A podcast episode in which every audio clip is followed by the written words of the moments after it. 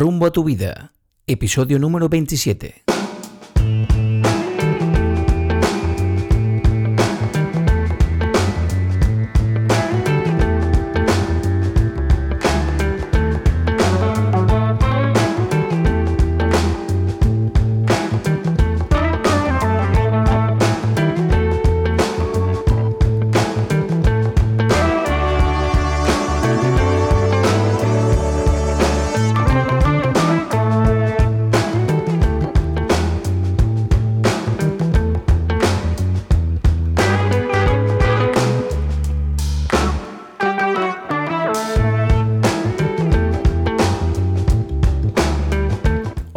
Y bienvenidos a un nuevo episodio de nuestro podcast. Hoy hablaremos de las diferentes etapas de la vida y en concreto de cómo afrontar de la mejor manera posible el final de nuestra vida laboral y el comienzo de la otra vida, la que nos llega una vez jubilados.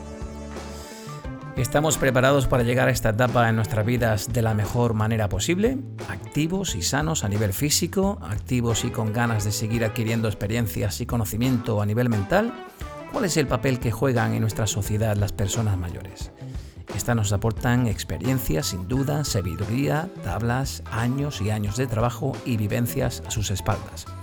Para hablar de todas estas cuestiones, hoy nos acompañan un canadiense y dos granadinos. Hablamos con José Manuel Beltrán. Bienvenido, José Manuel, ¿qué tal? Muy bien, Andrew. Muchísimas gracias por invitarme de nuevo a tu podcast.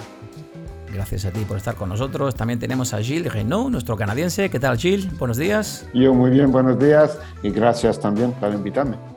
Gracias siempre a ti por unirte a nosotros. Y Manuel Ruiz, ¿qué tal? Buenos días, Manuel.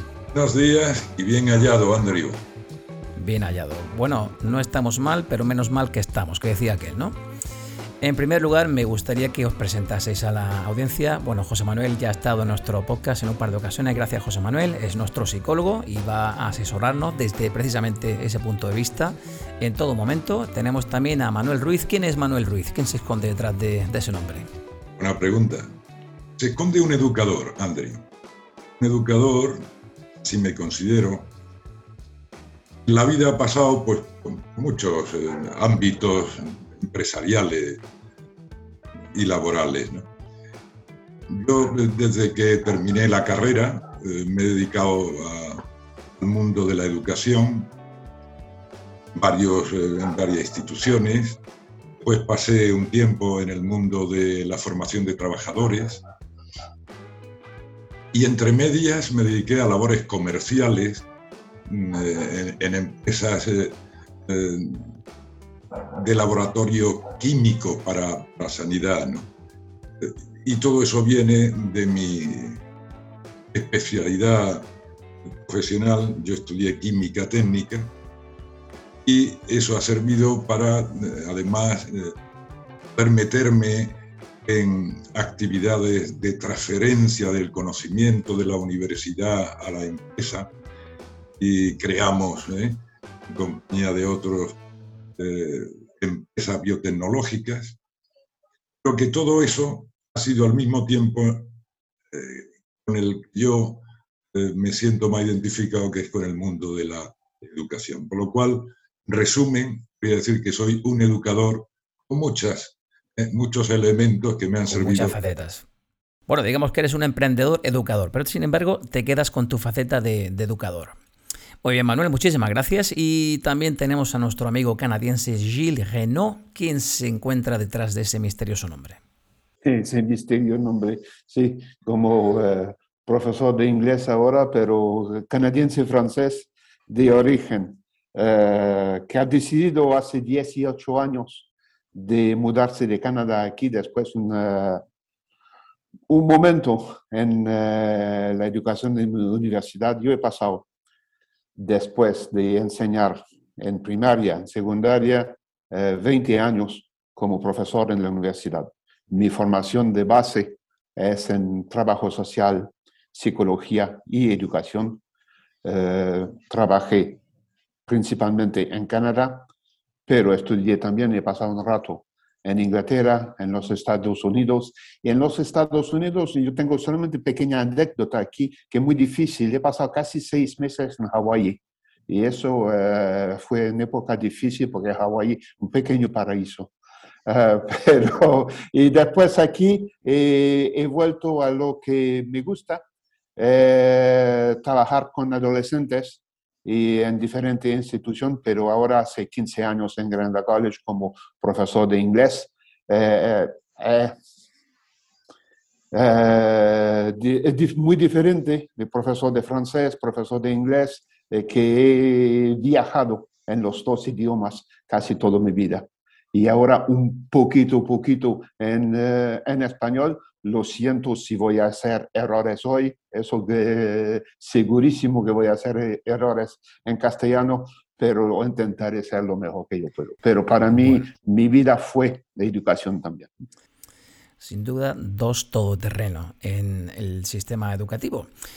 Empezamos a hablar sobre las diferentes etapas de la vida. Estas nos brindan experiencias únicas, cada etapa que pasamos es diferente, en ocasiones tenemos, bueno, pues retos familiares, cuando nos casamos, cuando llegan nuestros hijos, divorcios, nuestros trabajos cambian.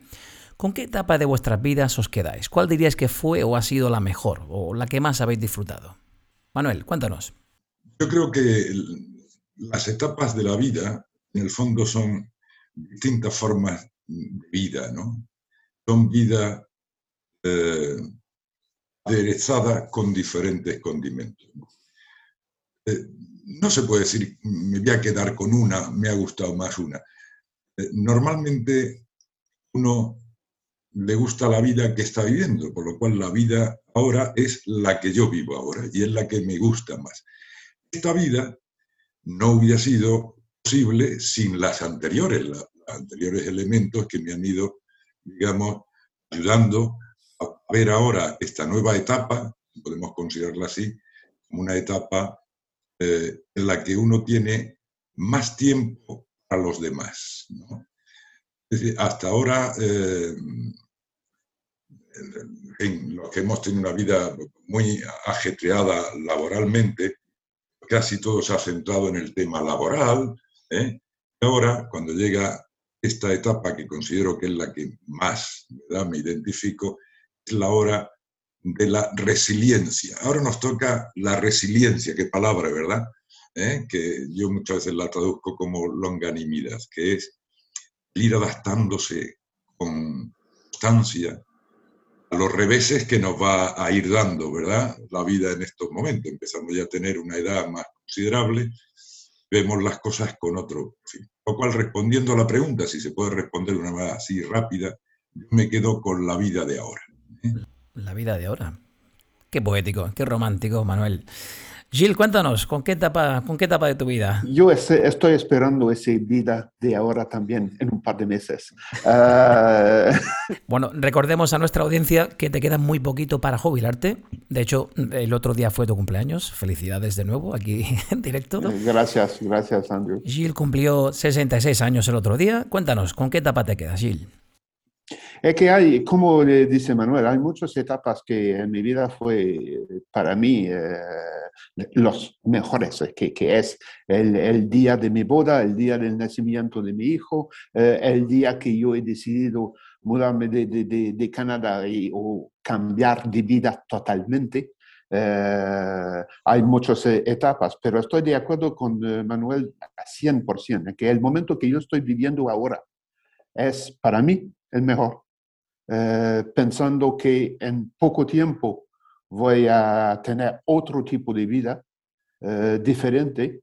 Mejor, no creo, pero diferente sí, y vivirla plenamente, plenamente. Eh, yo sé que vamos a hablar eso un poco más, pero para mí es el mejor momento, la mejor etapa de mi vida es la etapa que yo puedo vivirla plenamente. No es cuando tú estás enfermo, no es cuando hay, pasas cosas difíciles eh, en tu vida, pero eh, a 66 años he vivido un montón de, de eventos y momentos muy, muy, muy, donde he disfrutado mucho. Y para mí es más o menos eso. Sin duda alguna. La vida está llena de momentos. Me, me, me llama la atención, ¿no? Que ambos os quedéis con la vida de ahora, ¿no? Que no sé si José Manuel en alguna otra entrevista que hicimos siempre hablábamos de que cualquier tiempo pasado siempre fue mejor, ¿no? Esa, ese echar atrás la, mirada la memoria y siempre centrarnos en nuestra vida pasada como, como una vida anterior mejor. Sí, sí, sí, cuéntanos, cuéntanos. No, creo que es muy interesante lo que han dicho tanto Manuel como, como Gil, porque realmente la vida es aquí y ahora. Eh, las otras etapas son producto de nuestro recuerdo y los recuerdos siempre están modificados ¿no? Eh, por, eh, por, ah, temas emocionales. No, no, recordamos exactamente lo que pasó, eso, eso, que hacía referencia antes, que hablábamos que cualquier tiempo pasado fue mejor, ¿no? lo que el dicho popular, que nunca fue así, ¿no? que realmente siempre el, el, tiempo presente es el mejor. Entonces, lo que ahora mismo comentan Manuel y Gilles, pues es, eh, yo les digo, una vida muy, muy bonita porque realmente el entender que lo que está ocurriendo ahora es la mejor etapa de la vida, es una manera de afrontarla con positividad y con plenitud, como hablaba Gilles. Yo, por darle, por darle una, una, visión un poco jocosa, pensemos que hemos pasado, por menos yo, Gilles dentro de poco, hemos pasado de un contrato con una empresa en la que había eh, un compromiso entre las dos partes, ¿eh? uno tiene que aportar ¿eh? el servicio que se le requiere y la otra parte pues debe de compensar económicamente con eso. Pasamos a una fase en la que es un contrato definido en el que solamente hay un compromiso por una de las partes, es que la parte que te contrata te paga y tú ya haz lo que quieras. Eso significa que la vida que empezamos, evidentemente, es una muy buena vida, principio. De hecho, jubilación viene del latín jubilus, que es gritar de alegría. Así que deberíais gritar de alegría, ¿no? Por, por estar jubilados o a punto de jubilaros, ¿no? Pues, Clarísimo, sí. Hablemos precisamente ahora de cuando nos acercamos a esa faceta, precisamente al final de nuestra vida laboral, a la, llegada de la temida o ansiada jubilación. No todas las personas, José Manuel, eh, viven la jubilación de la misma forma. ¿Qué pensamos que se plantean las personas al llegar aquí? Hay todo tipo de incertidumbres, algunos lo viven con ansiedad, otros de forma muy organizada. Hay cambios en nuestra vida laboral, en nuestras relaciones familiares, nuestros horarios. ¿Cómo podríamos, eh, José Manuel, prepararnos para esa nueva etapa en nuestra vida? Tenemos muchas cosas por hacer, cuidarnos a nivel físico, sobre todo a nivel psicológico. ¿Qué podríamos hacer? Bueno, eh, eh, es, como dices, venimos de una época muy estructurada, unos horarios, unas funciones muy, muy claras y ahora nos tenemos que enfrentar a la incertidumbre, que probablemente sea una de las peores situaciones eh, eh, vitales en cualquier momento de la vida, no solo eh, en, la época de jubilación. La incertidumbre siempre genera ansiedad o estrés o tensión. Con lo cual, para enfrentarnos bien, hay que intentar eliminar esa incertidumbre.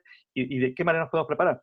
Generando proyectos, analizando, buscando, creando rutinas, tareas, ¿no? Las rutinas son fundamentales para nuestra estabilidad emocional, ¿no? Eh, levantarnos todos los días y asearnos, eh, ponernos guapos, buscar, establecer un horario, pues cosas que hacer, generar proyectos, porque generar proyectos generar ilusión, motivación. Y realmente nuestra vida con 10, 15, 35, 70 años tiene que estar llena de motivación, ¿no? Porque si no es cuando empiezan, llegan los, los problemas eh, emocionales en cualquier etapa. Entonces, ¿cómo prepararnos, por un lado, em, emocionalmente, pues generando, como, te decía, esos proyectos, esa, pero eh, lo más concreto posible, no así mm, de manera vaga, pues ahora hay que tener tiempo y hacer muchas cosas, ¿qué cosas? Es, importante llevarlo con papel y lápiz y, saber qué, quiero hacer para poder estructurarme, ¿no?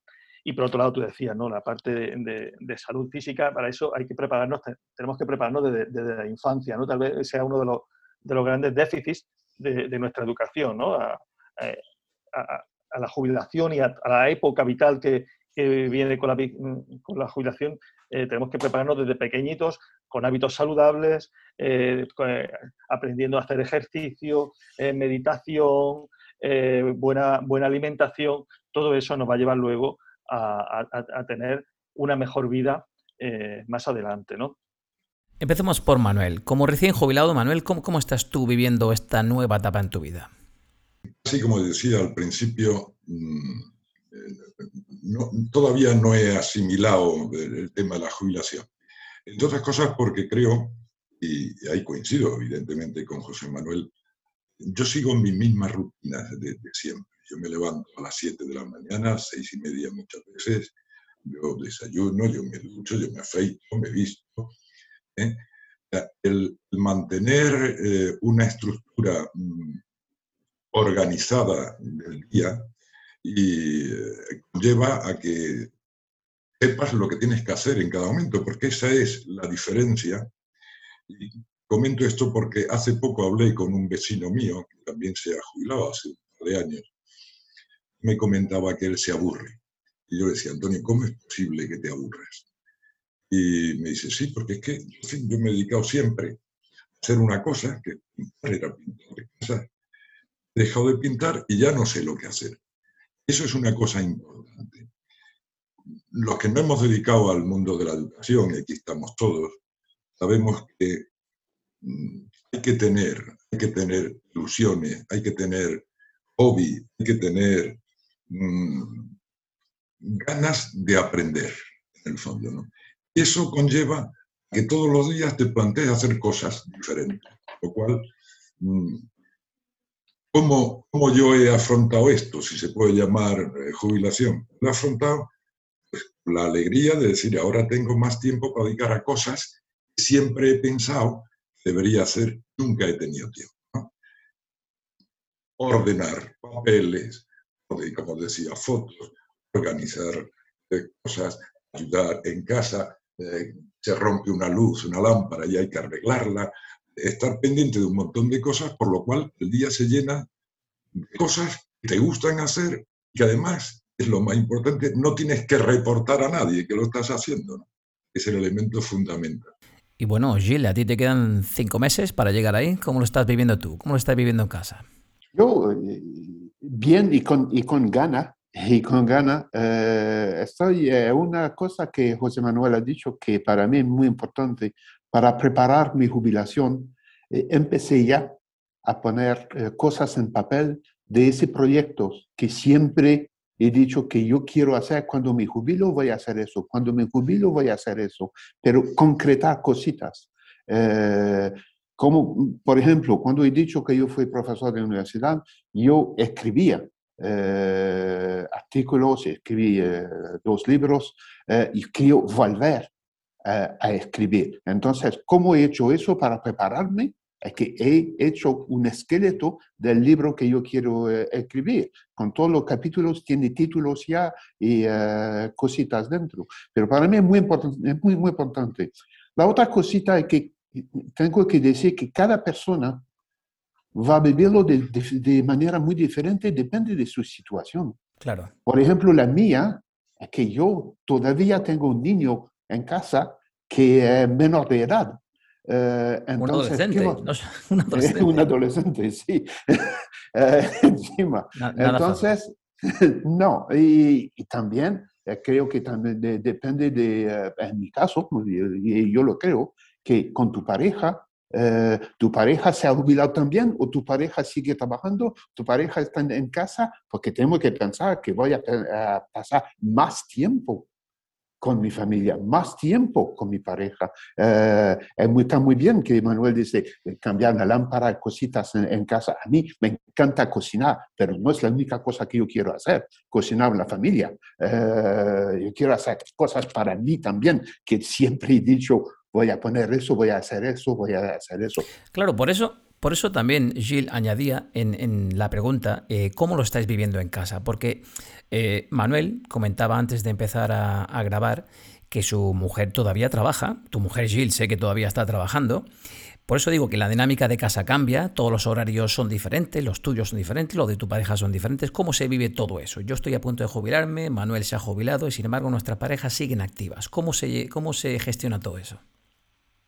Es que eh, tiene, para mí, la, herramienta que tú tienes es esa comunicación que siempre yo intenté de tener con mi pareja y que yo voy a seguir. Es que cómo vivirlo, que ella tiene su horario, yo tengo mi horario, vamos a ver cómo podemos, eh, ¿cómo se llama eso? Eh, poner nuestros horarios juntos y cuando estamos los dos eh, juntos como... En sintonía.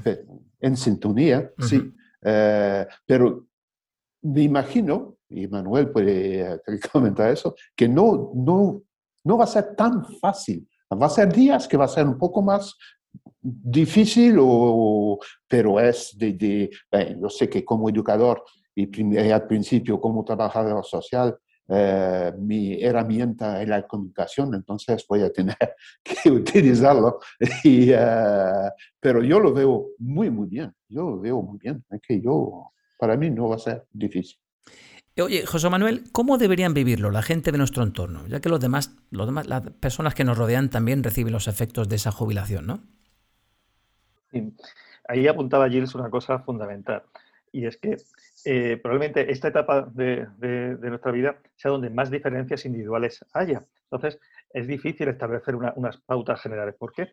Eh, es más fácil establecer pautas generales en, etapas previas de la vida, puesto que ah, eh, cuando somos pequeñitos, ¿no? pues eh, prácticamente todos hemos tenido las mismas experiencias, con lo cual es muy fácil establecer qué cosas hay que hacer para eh, conseguir determinadas consecuencias. Pero conforme vamos avanzando en este proyecto de la vida, más diferencias surgen individuales, porque cada uno ha tenido una vivencia, ¿no?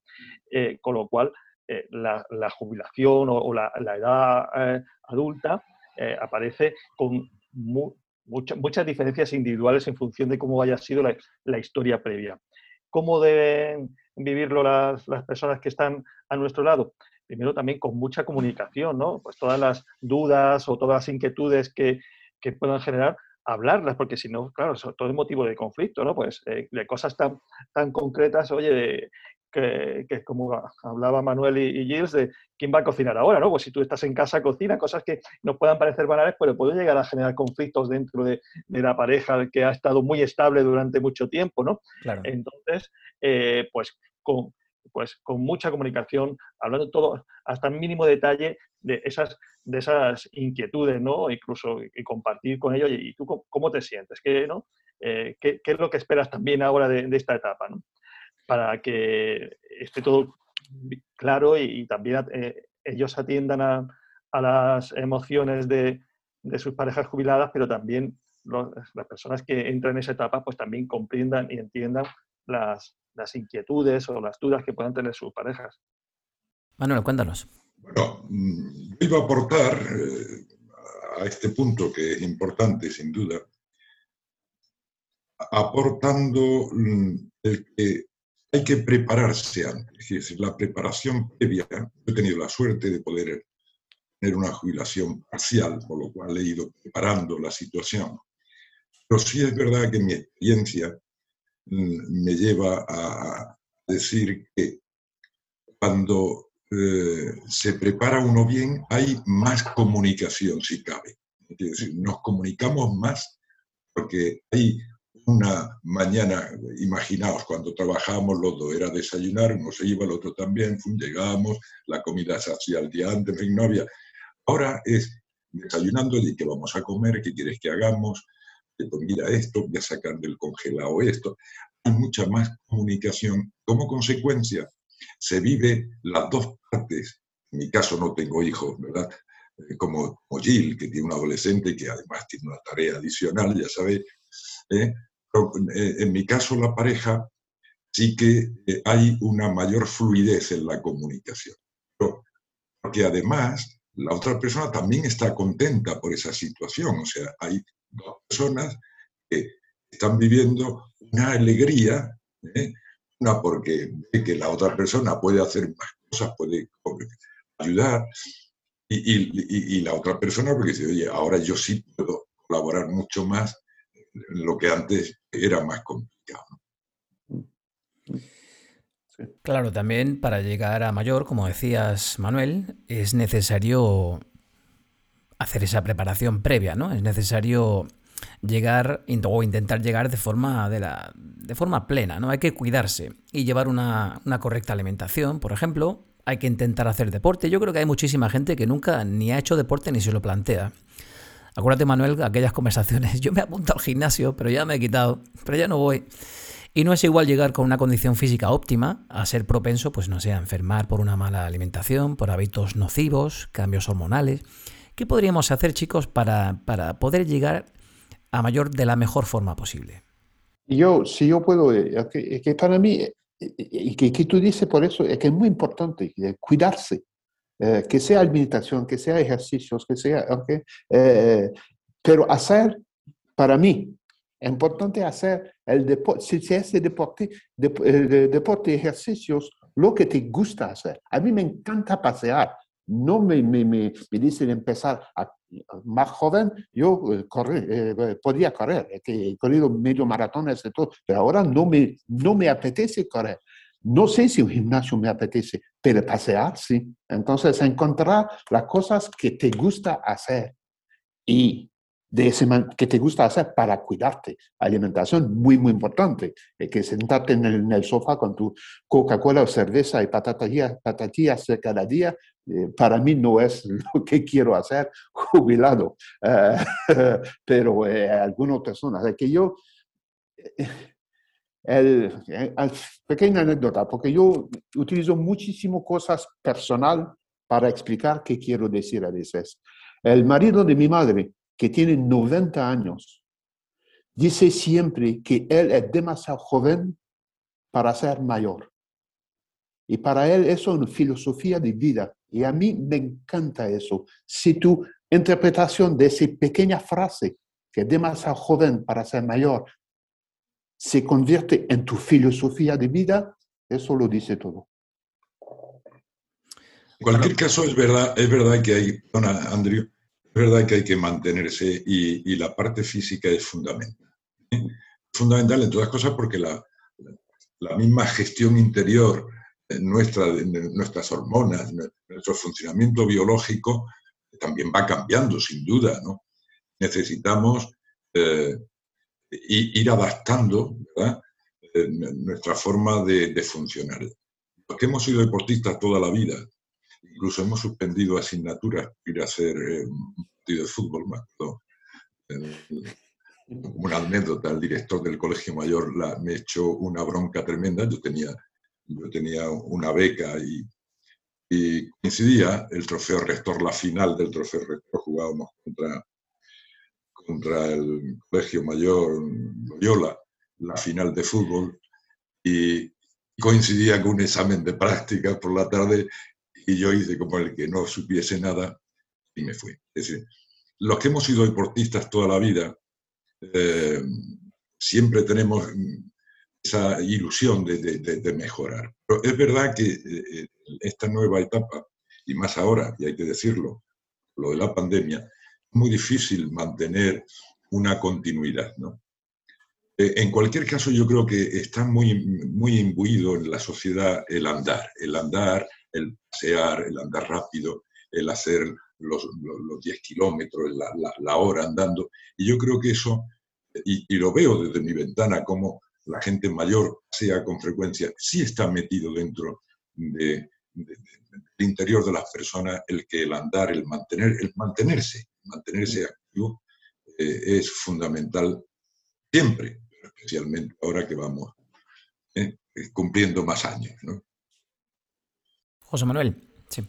Que, por supuesto, para, paliar los inevitables eh, deterioros pues, que se, físicos que, se van, que van ocurriendo contra, a, través del paso del tiempo, por un lado, el deporte es fundamental no solo por eh, los efectos que pueda tener eh, fisiológicos, que también, ¿no? Por, eh, beneficios inmediatos ¿no? y, a largo plazo, sino también por los beneficios emocionales que tiene la práctica la práctica del deporte, ¿no? Aparte de mejorar, por supuesto, la psicomotricidad, pero es que mejora también la salud mental, ¿no? la alimentación, ¿no? Porque en ese deterioro físico inevitable que se da, pues los problemas mm, fundamentales que se suelen dar tienen que ver con, el, corazón y con las cardiopatías y ahí la alimentación es, fundamental. ¿no?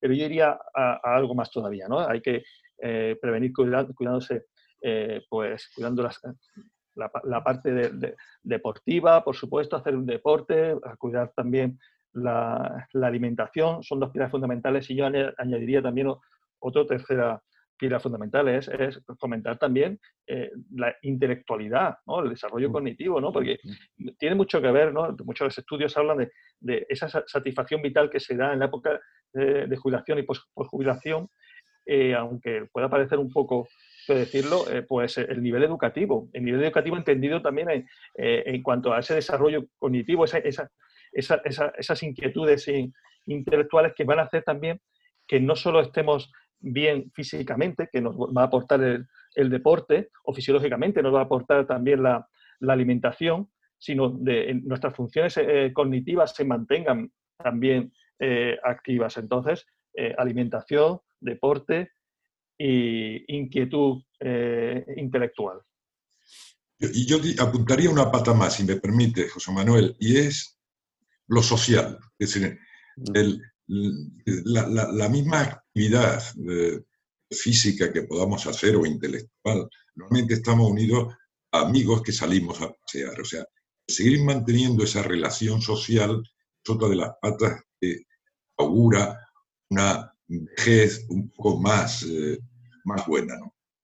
Y yo añadiría también los eh, colegas o ex colegas de trabajo es que eh, la semana pasada, cuando he visto a Manuel Ruiz volver al colegio, qué alegría, qué alegría. Es que, y, yo he visto la cara de otros profesores también, qué alegría ver ese colega volver a vernos.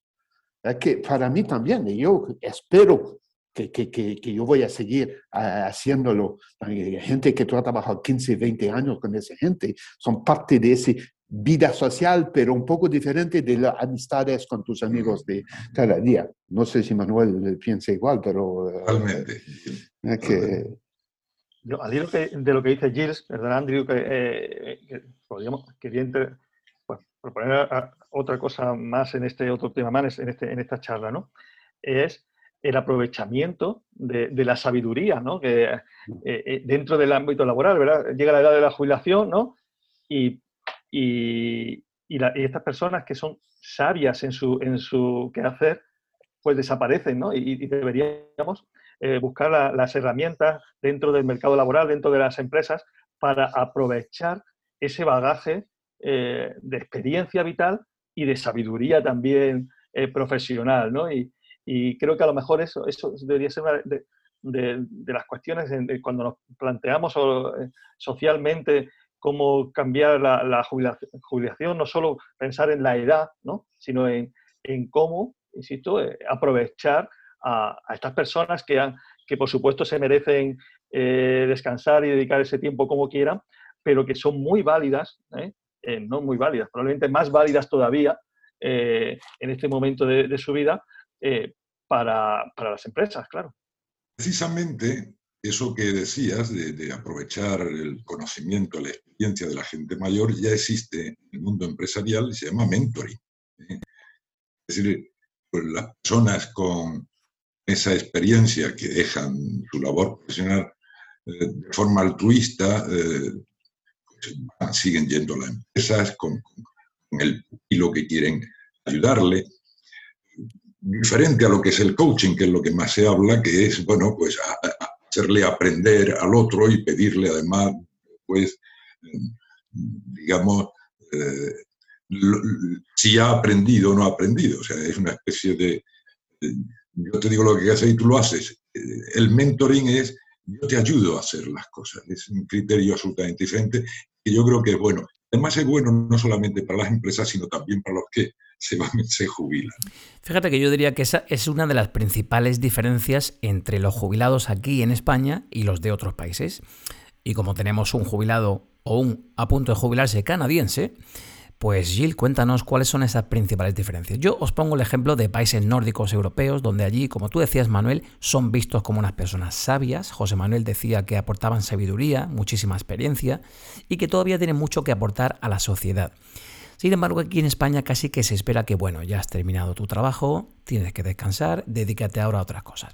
¿Cuáles dirías, Gil, como canadiense residente en España, ¿Qué son esas principales diferencias, sobre todo en mentalidad, entre un jubilado canadiense y, alguien de Europa?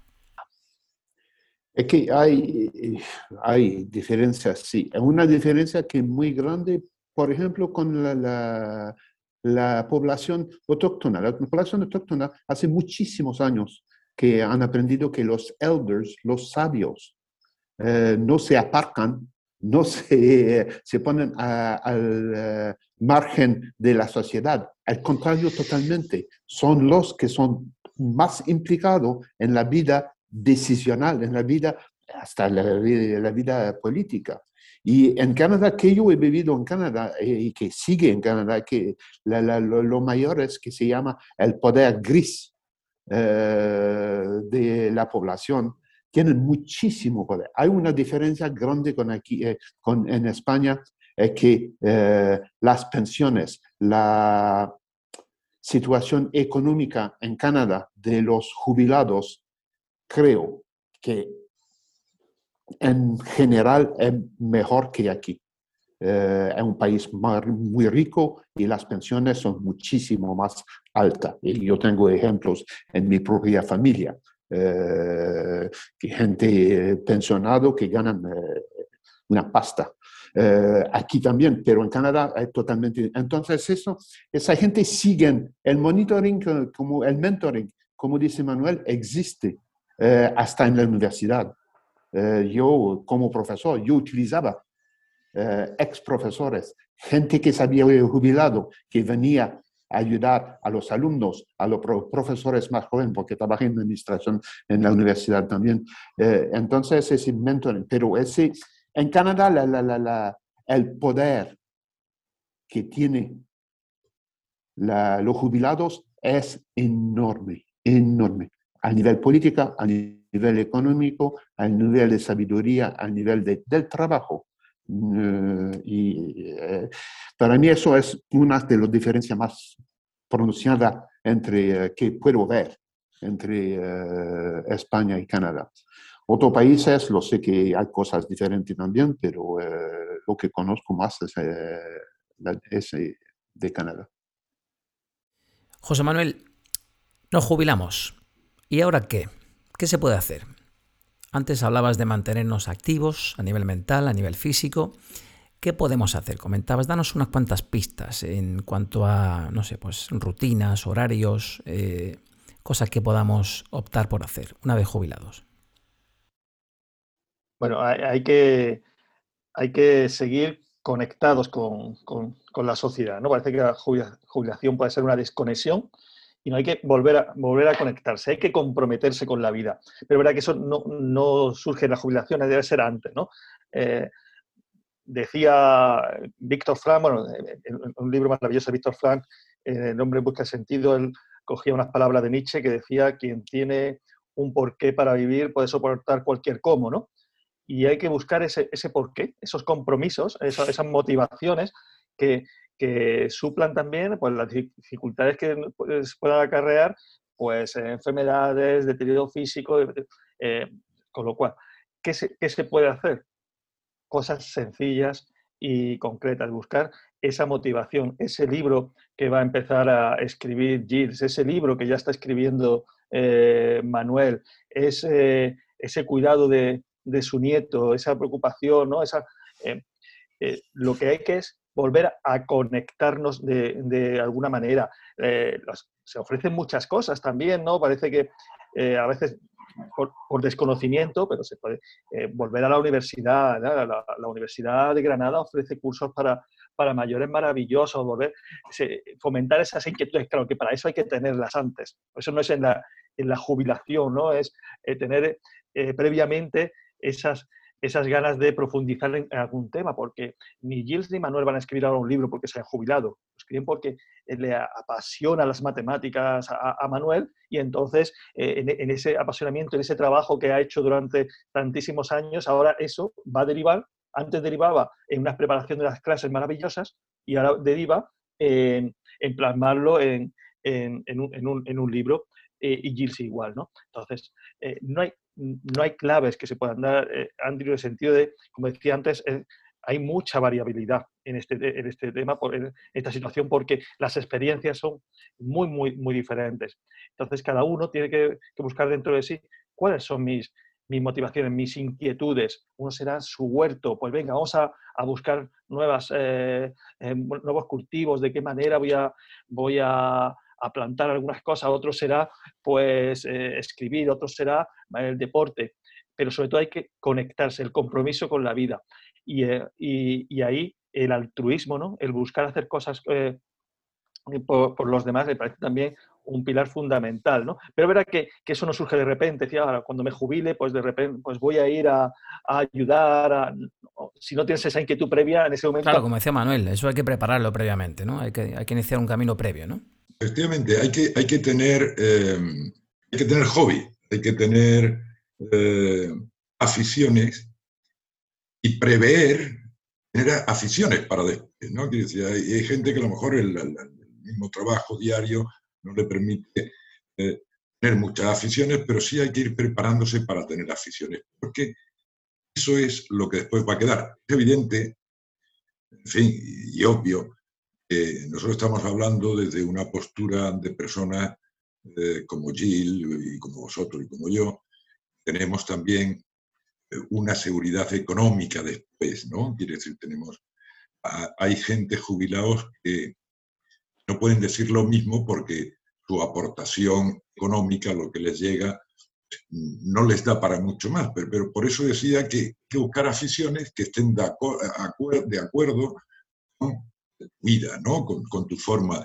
Hay aficiones que tampoco hace falta gastarse mucho dinero. Hay aficiones que tampoco hace falta tener una capacidad intelectual grande. Si es verdad las aficiones lo que nos va a producir eh, después las tareas que uno va a desarrollar. A uno pues, la música le gusta y, bueno, pues, pues voy a ver si, si hago algo de música. Me gusta cantar, pero me da vergüenza cantar. Bueno, pues ahora no me va a dar vergüenza porque me voy a oír yo solo. ¿eh? hay muchas aficiones que se pueden adaptar al, al condicionamiento de la jubilación. ¿eh? Es verdad si no hay aficiones, es muy difícil crearse aficiones cuando uno tiene 65 años. Claro, es fundamental.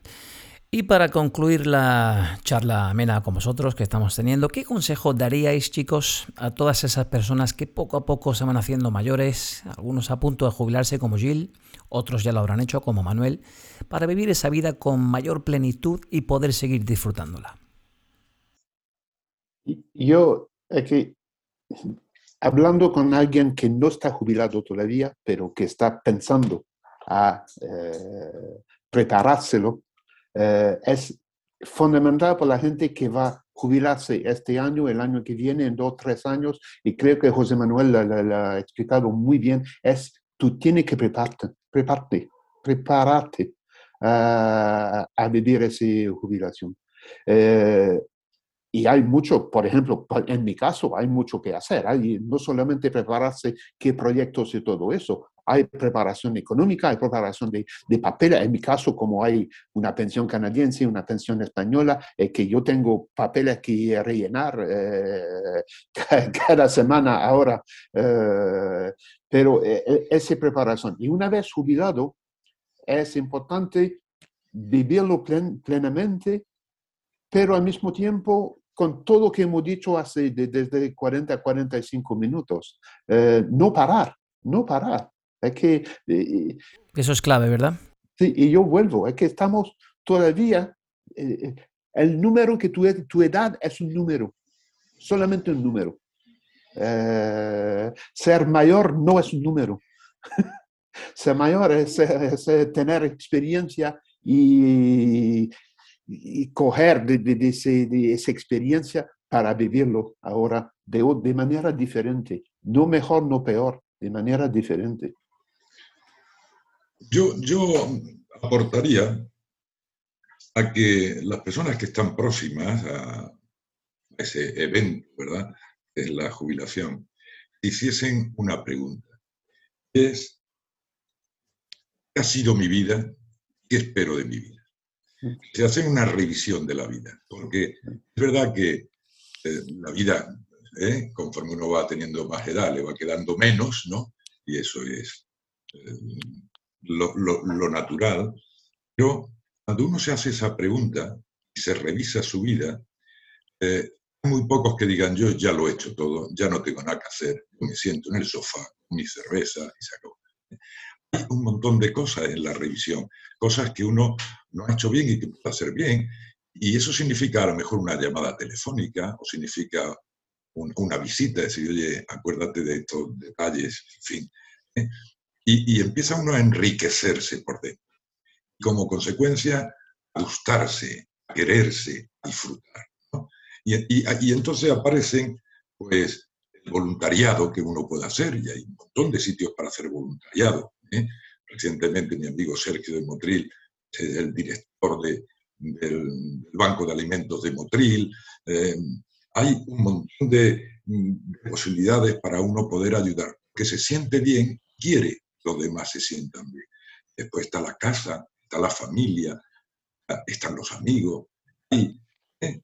hay tantas cosas que uno puede mejorar, pero viene con la pregunta previa. ¿Qué he hecho yo en mi vida? ¿Qué pretendo hacer? Mi revisión. ¿eh? Como una especie de examen. Yo creo que a esta edad ya empieza uno a hacer ese examen grande que le va a permitir esas anclas que va uno echando para ir dando adelante. Manuel, ¿qué es lo que más echas de menos de tu vida laboral? ¿Me preguntas a mí? Que no te he oído bien. Manuel, sí, sí, a ti. Yo echo de menos esas conversaciones futboleras de los lunes por la mañana. Yo echo de menos tantas cosas, Andrew. Ese Madrid-Barça, lunes por la mañana.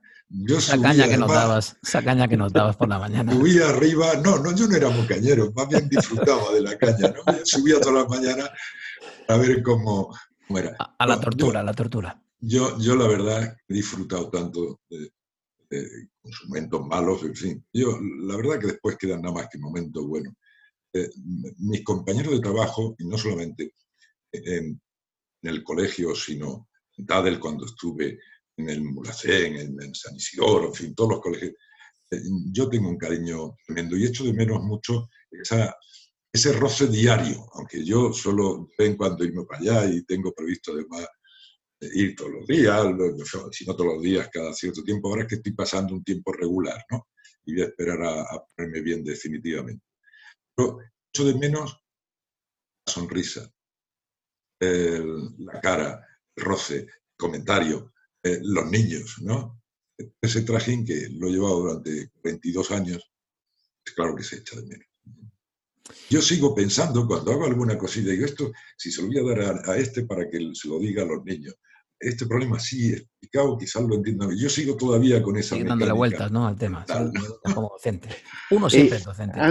Andrew, si yo puedo añadir, okay, solamente en experiencia personal de hace un par de meses. Eh, algunos saben que he pasado un rato malo antes de la Navidad, dos meses sin poder ir a trabajar al colegio.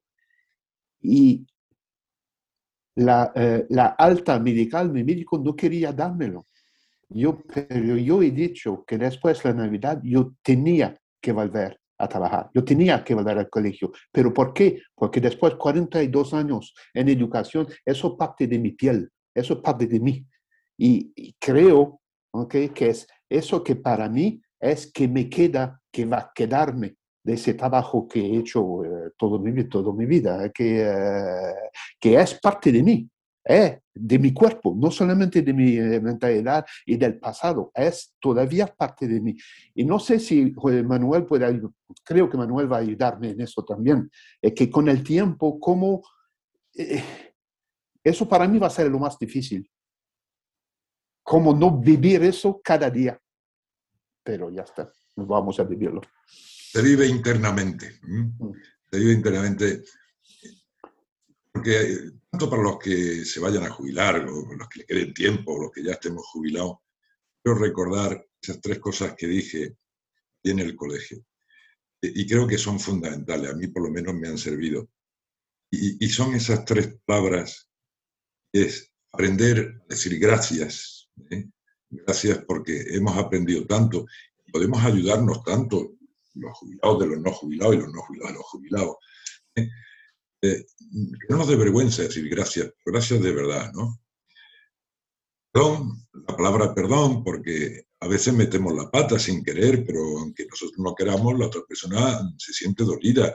A veces no sabemos por qué y tenemos que preguntar a tercero, oye, ¿qué pasa, fulanito? No, pues que contigo le, miraste mal, ¿no? En fin, eh, pedir perdón, aquello que, hayamos hecho mal. Después, la palabra ayuda. Y eso en el colegio lo hemos hecho mucho, pedir ayuda cuando lo necesitamos.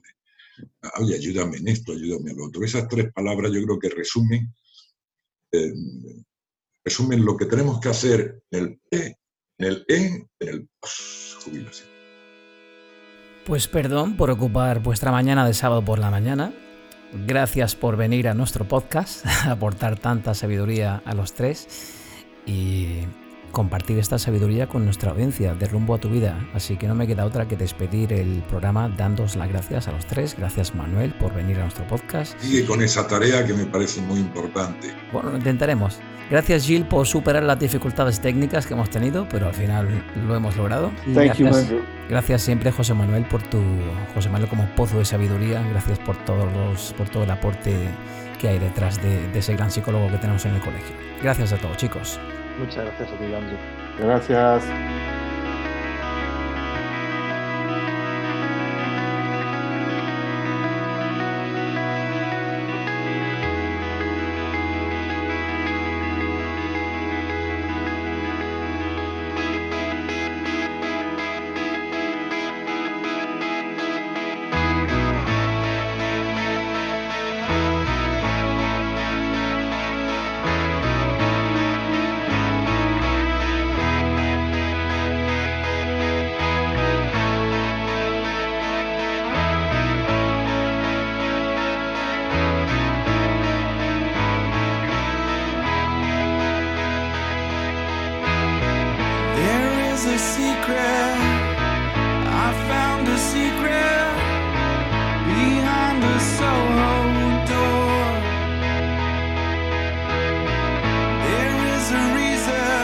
Y hasta aquí el episodio de hoy dedicado a analizar y valorar las diferentes etapas de la vida. Desde Granada, España, me gustaría dar las gracias a la pequeña gran comunidad de seguidores de Rumbo a tu Vida por dedicar un poquito de vuestro tiempo a escucharnos y a interactuar con nosotros.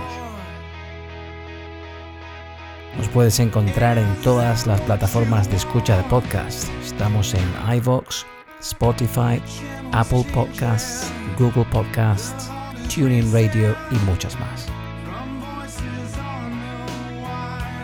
También nos puedes seguir en nuestras redes sociales. Estamos en Facebook, Instagram y en Twitter.